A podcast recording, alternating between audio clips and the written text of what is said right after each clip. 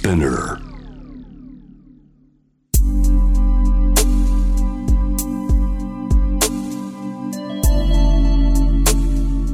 眠らない街六本木。高層ビルの一室に現れる深夜の保健室。重たいドアの向こう側。ここでは誰もが飾らない言葉で語り始める。心の声を聞き出す。特別な聴診器を持って迎えるのは酒と涙と哀愁をこよなく愛するイラストレーターの田中美咲。恋仕事家族そして性のこと。一人一人で違う。体と心のカルテ。J-WAVE ミッドナイトチャイム。ようこそ深夜の保健室へ。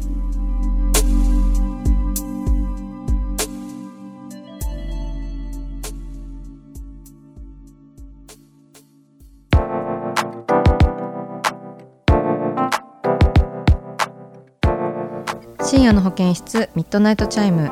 イラストレーターの田中美咲が熊本からリモートでお送りしております、えー今夜は晩酌会ということで2回目の晩酌会でございます。今夜のメニューはですねえーこれなんて言ったらいいんだ？ちくわきゅうり？ちくわの中にきゅうりをぶち込んだものでございます。はい。これね私好きなんですよ。であの飲んでいるお酒は大峰酒造の日本酒をいただいております。はい。でこちらもねあの写真で見ていただけるとわかるんですけど山口県であの開催された大峰酒造で開催されたウバーレというイベントがありまして私はねその時体調不良でちょっと行けなかったんですけどあのその時にこう配られたというか日本酒飲み放題ができるイベントだったんですよね、まあ、酒蔵さんだから。でその時にこうこう日本酒をこうこれで飲めるという大きめのおちょことなっておりますそうそれでいただいております。ありがとうございます。ではちょっとちくわきゅうりいただいていきます。ねこれね私ちくわきゅうりを、まあ、醤油とわさびとかで食べるのも好きなんですけど家だと赤じそをつけたもの赤じその塩漬けを乗っけて食べます。はい。梅干しとかでもいいんですけど私梅干しが好きっていうよりはしそが好きなんだと思って。よくあの梅干しを買うんじゃなくて赤じそ漬けだけを買ったりします。ではいただきます。うん。めちゃめちゃうまいです。やっぱ好きだな。私はちくわが好きですね。で梅ときゅうりも合うし。じゃあ日本酒もちょっと。くーうめえ。あーうますぎてちょっと一回ふーってなっちゃいますね。ちょっとね全然まだ何もお便りとか読んでないんですけどやっぱり終わった気持ちになってしまう。皆さんには申し訳ないけどね。すごい美味しくできました。まあなんかすごい簡単な料理なんでねこれも。えっ、とちくわに本当あの今回ねでっかいきゅうりだったんですよ。だからまあそのきゅうり次第で切る大きさっていうのは決まってくるんですけど、まあ、大体ちくわときゅうりをこう並べてねそのちくわの長さに切って、まあ、4分割して入れてから切るっていう感じなんですけど意外とねあのきゅうりこれギリギリ入るか入らんかぐらいの太さでもあの意外とね入るしあの伸びがねいいというかちくわの。それは自分で実際作ってみてびっくりしました。なんかねあのちくわきゅうりってお店ではよく食べるけど家でする人あんまりいなくないですか？うん。でなんかね実際作るとこんなちくわ伸びるんだって思いますしあときゅうりが大きくてギリギリ入ってるぐらいの方が美味しい。しあと赤じその塩漬けと一緒に食べていただくのは本当におすすめです。これは酒飲み夏の酒飲み殺しと言っても過言ではないかもしれません。美味しかった。まあ絶好調に晩食をしてお届けしていますがリスナーの皆さんはどんな晩食を楽しんでいるのでしょうか。メッセージを読んでいきます。ラジオネームトウモロコシのひげさん26歳女性の方です。晩酌という言葉にピンときてメールしました。私はキムチが好きすぎて去年から自分でキムチをつけています。自家製キムチを魚にお酒を飲むのは最高です。キムチを焼き海苔で包んだり卵焼きに入れたり青菜と和えたりお腹が空いている時はキムチチャーハンにしたりします。美味しくて使い勝手もいいので私の晩酌にはキムチが欠かせません。ということです。トウモロコシのひげさんメッセージありがとうございます。素敵な。キムチを自分でつけるってなかなかできないですよね。素晴らしい。食べてみたい自家製キムチって。ねなんかキムチっていっぱいつけててもどんどん発酵が進んでその酸っぱくなってね美味しくなるよね。なんかやっぱスーパーでたまにキムチとかを買うとちゃんと発酵してないから切れそうになったりします。ちゃんと漬物じゃないじゃないかみたいな。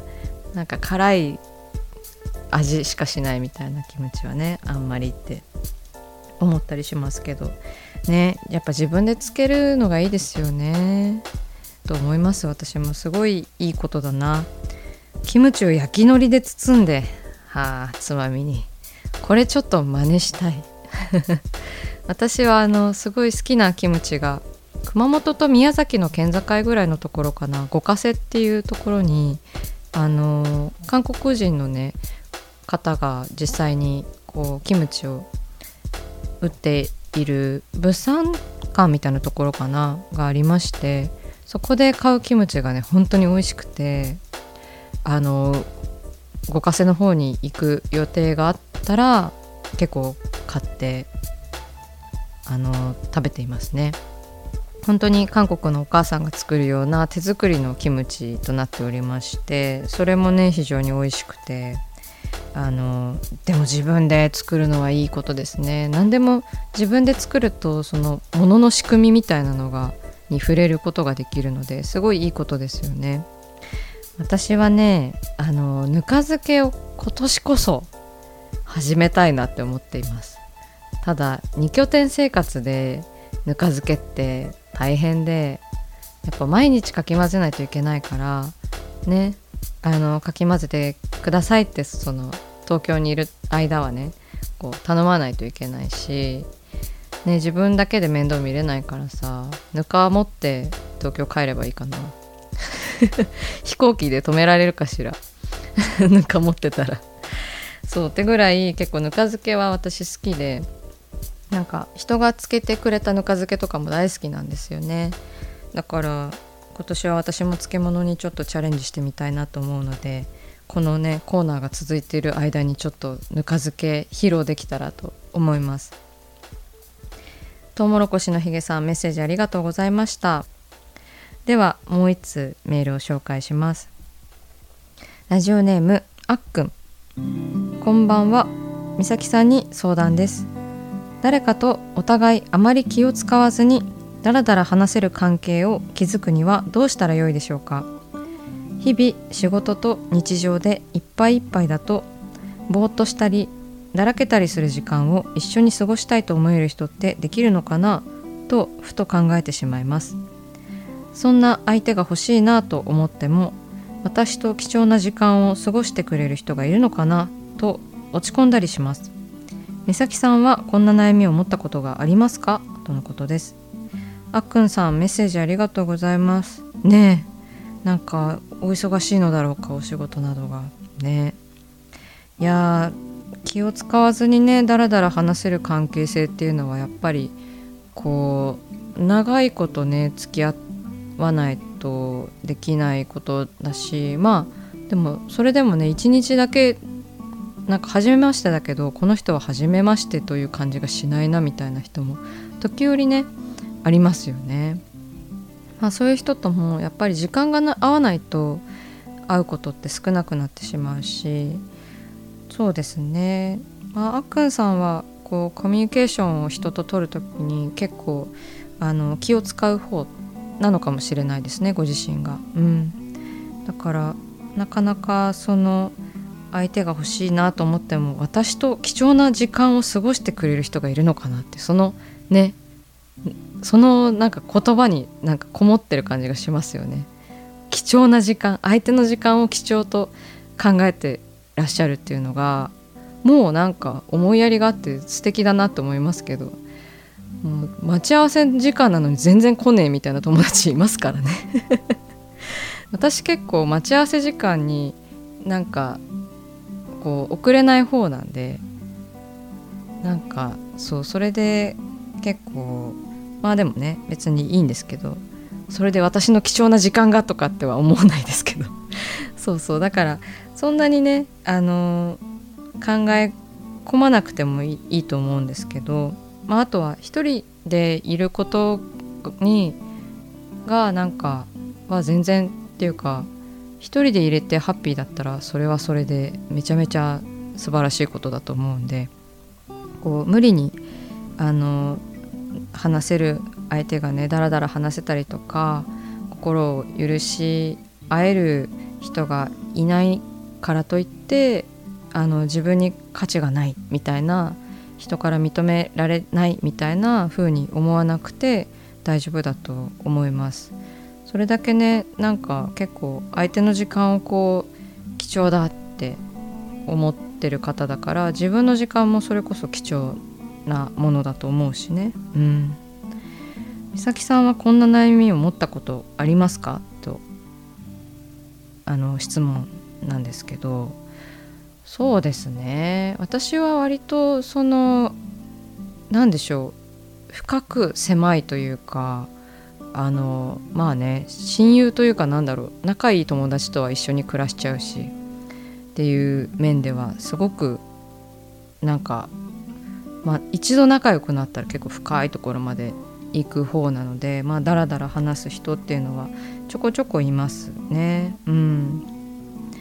でもなんだろうどんなにやっぱりこう人と深く仲良くなっても相手は相手だしね、一緒に暮らしていてもなんか別々の人間なのでなんかこう一体化しないことでこう信頼を得ているというか人と一緒に暮らすようになってより思いますね。なんか人の考えを自分の考えと思わないとかなんかちゃんとこう自分と他人を分けるみたいな距離感はあの自分ではすごく大切にしていてそれをまあなんか心が許せるし何でも話せるしダラダラ過ごせるけどそこのね自分と相手は全く違う人間だっていう距離感を間違えなければなんか別にダラダラ話せようがこう深い話ができる相手だろうがくだらない話ができる人でもなんか何でも大丈夫だったりします。うん、そうですね。だからあんまりそれで距離感が間違ってなければ悩むことはないのかなとは思いますね。うん、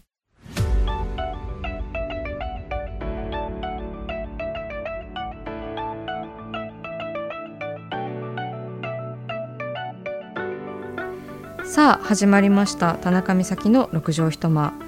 大勢の目に触れたものから人知れずこっそり楽しまれたものまでイラストレーター田中美咲の作品を作者自ら紹介します。このコーナーはいつもスタッフと一緒なのですが今回は熊本からなので私一人でお送りします。今日のテーマは私服混乱日記です。はい。えー、私服混乱日記とはですね私が不定期でインスタグラムの方でちょこちょこアップしているまあ何でしょう私服のあの私が持っている服でこうどうしようかっていう感じで混乱している日記なんです。絵日記なんですけどね。で今回はですね海の日ということであの私服混乱日記パート15ですね。インスタグラムをちょっと遡っていただくことになるんですが15の水着。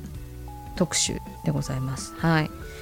えっ、ー、とろくに泳げないのに水着買っちゃうっていう話ですね。はい。めちゃめちゃ水着持ってるんですよ私。こう見えて。めちゃめちゃインドア派なんですけど。あのなぜか水着だけは買ってしまう。もう10着ぐらいあるかな。10着以上あるんですけど。ビキニもワンピースもあるしあとはあのスイムキャップも2つぐらい持ってます。こう水着にまつわるものを結構好きなんで何でしょうねなんかロマンとして買ってしまうんですよねその使い勝手のなさとかなんか使う機会のなさであったりとかあとは何でしょう素材とかこう限られた場所でしか使えないあたりとかになんかね特別なやっぱ思い入れを持ってしまいますね。でこのイラストではね私が持っている水着でまあ新しめのものかなを 6, 6体描いております。実際はねすごいもっとあるんですけど。で水着って最近すっごい可愛いの増えてますよね。なんか洋服みたいなのもあるしすごいいい時代になったなみたいに思います。なんか昔だったら私こんなに水着を持つことなかったんじゃないかななんて思いますけれども。でね最近も買ったんですよ。水着をまた。1着。はい。でワンピース型なんですけどで背中が開いててで水着だけどスキー場の写真柄なんですよね。スキー場の絵柄でワンピースでこうズドンってあのー、大きくプリントされていましてそれをねそれを早く披露したいですね。私も海に行って。で何それって言われたい。っていう感じでしょうか。で、まあ、最近買ったのでこの私服混乱日記にはあのそのスキー場柄の水着はちょっと載せれてないんですけれどもやっぱりそういうなんかね水着大喜利みたいな水着が好きでなんか海に来てるのにスキー場のプリントがされてる水着とかなんかね。あとはなぜかアニエス・ベーダーみたいな。アニエス・ベーの水着なんかロゴが入っているみたいな。感じもすごい好きですね。あとは普通にねおしゃれなものも好きだし。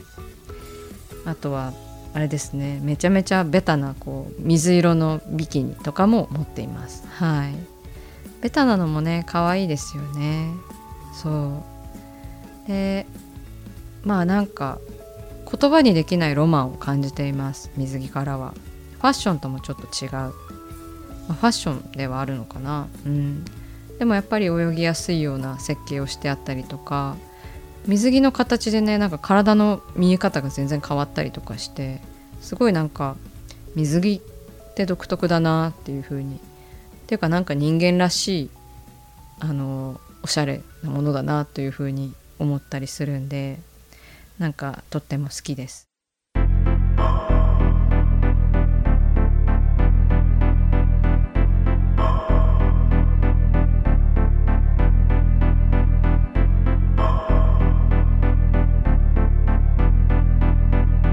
真夜中だから話せる。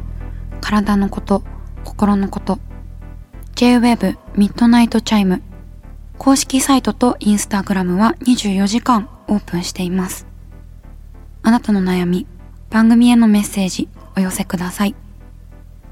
来週もイラストレーターの田中美咲が深夜の保健室でお待ちしています。